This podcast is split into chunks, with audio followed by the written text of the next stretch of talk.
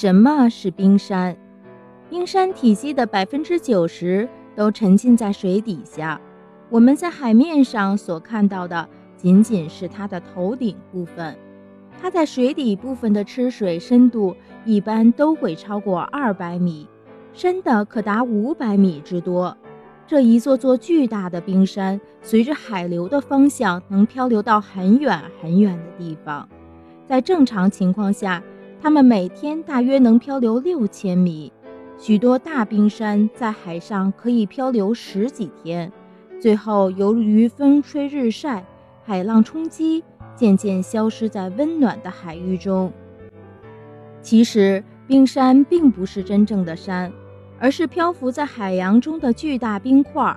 在两极地区，海洋中的波浪或潮汐猛烈地冲击着附近海洋的大陆冰，天长地久。它的前缘便慢慢地断裂下来，滑到海洋中，漂浮在水面上，形成了所谓的冰山。